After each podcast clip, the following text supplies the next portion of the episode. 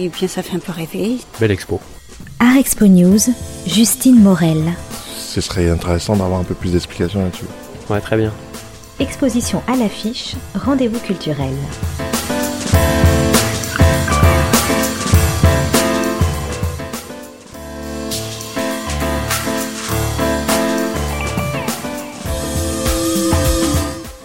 Je veux agir dans ce temps. Ces mots sont tirés du journal intime de Kate Kollwitz. Ils ont été choisis par le Musée d'art moderne et contemporain de Strasbourg comme titre de l'exposition monographique dédiée à cette artiste allemande qui a marqué le début du XXe siècle. Et ce choix n'est pas un hasard. Cette sculptrice, graveuse et dessinatrice née en 1867 à Königsberg, a voué sa vie à l'engagement pacifiste. Mariée au médecin Karl Kollwitz, elle a très rapidement été confrontée à la misère des quartiers populaires de Berlin, où le couple s'est installé à la fin du XIXe siècle. Une situation qui a sans doute influencé son œuvre. La pauvreté, tout comme la révolte des plus démunis et le deuil, sont des sujets principaux de ses premières réalisations, et notamment de ses cycles gravés les plus connus, la révolte des tisserands et la guerre des paysans. À travers la gravure, Kate Kollwitz avait la volonté de marquer les esprits de transmettre son message, comme nous l'explique Thierry Laps, un assistant scientifique qui a travaillé sur l'exposition. Euh, Kate Gollwitz est une figure artistique euh, très sensible et pleine d'émotions, et je pense que chez elle, il y a une empathie euh, euh naturelle.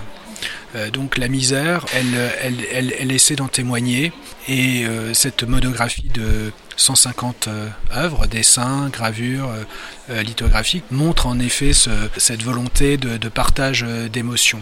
De cette, exposition, on en sort euh, bouleversé, en tout cas touché. Euh, c'est une artiste qui nous donne une intimité émotionnelle très, très forte. Avec l'arrivée de la Première Guerre mondiale, Kate Kollwitz a commencé peu à peu à dénoncer les ravages des conflits armés dans ses créations. Nombre de ses gravures montrent les enfants prêts à être mobilisés ou le désespoir des familles des soldats. Mais si cet événement a profondément bouleversé la vie de Kate Kollwitz, son fils aîné Peter est mort en 1914 à seulement 18 ans, elle n'a étonnamment pas eu un grand impact sur son œuvre. Bizarrement, rien ne change parce qu'il semblerait que tout dans son œuvre annonce cette perte.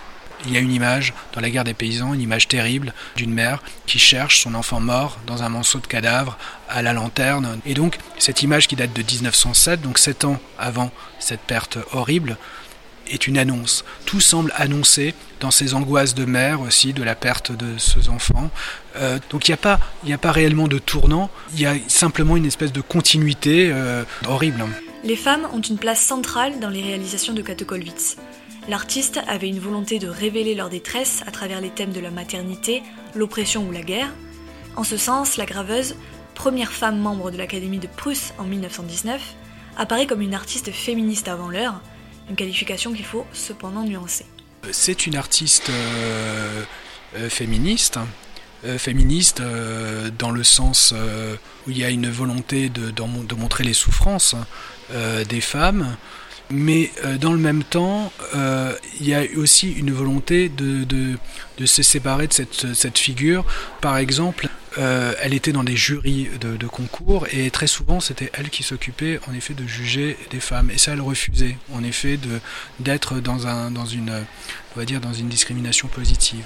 Donc c'est c'est une figure féministe parce qu'en effet euh, bah, c'est une femme euh, graveuse qui a eu une une forte volonté de s'affirmer dans un milieu quand même euh, extrêmement masculin mais dans le même temps, elle dépasse cela et j'espère qu'aujourd'hui, on la juge euh, beaucoup plus qu'une femme artiste ou qu'une simple femme artiste, mais une artiste parmi les artistes. Autre élément marquant de cette exposition, l'omniprésence de l'autoportrait. Et chez Kate Kollwitz, on retrouve en effet cette, cette volonté, euh, dans tous les âges de sa vie, de se confronter à elle-même.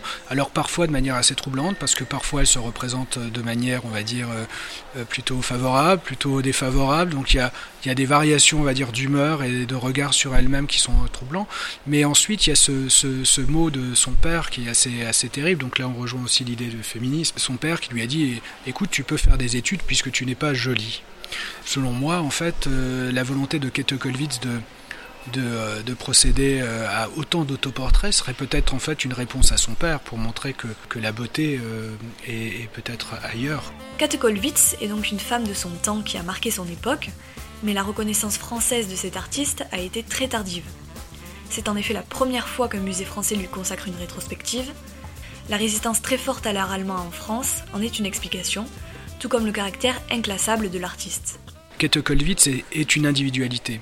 C'est-à-dire qu'elle ne fait pas partie du mouvement expressionniste, elle ne fait pas partie du mouvement de la nouvelle objectivité, ce n'est pas une symboliste, ce n'est pas une naturaliste, donc elle n'appartient en fin de compte à aucun courant.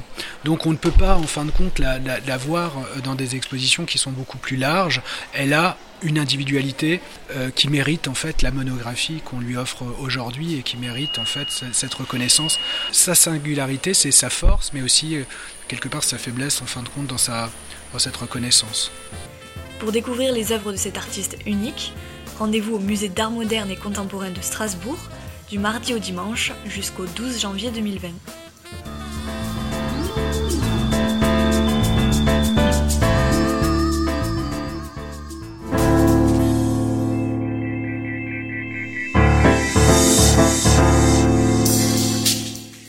Bien, ça fait un peu rêver. Belle expo. Art Expo News, Justine Morel. Ce serait intéressant d'avoir un peu plus d'explications là-dessus. Ouais, très bien. Exposition à l'affiche, rendez-vous culturel.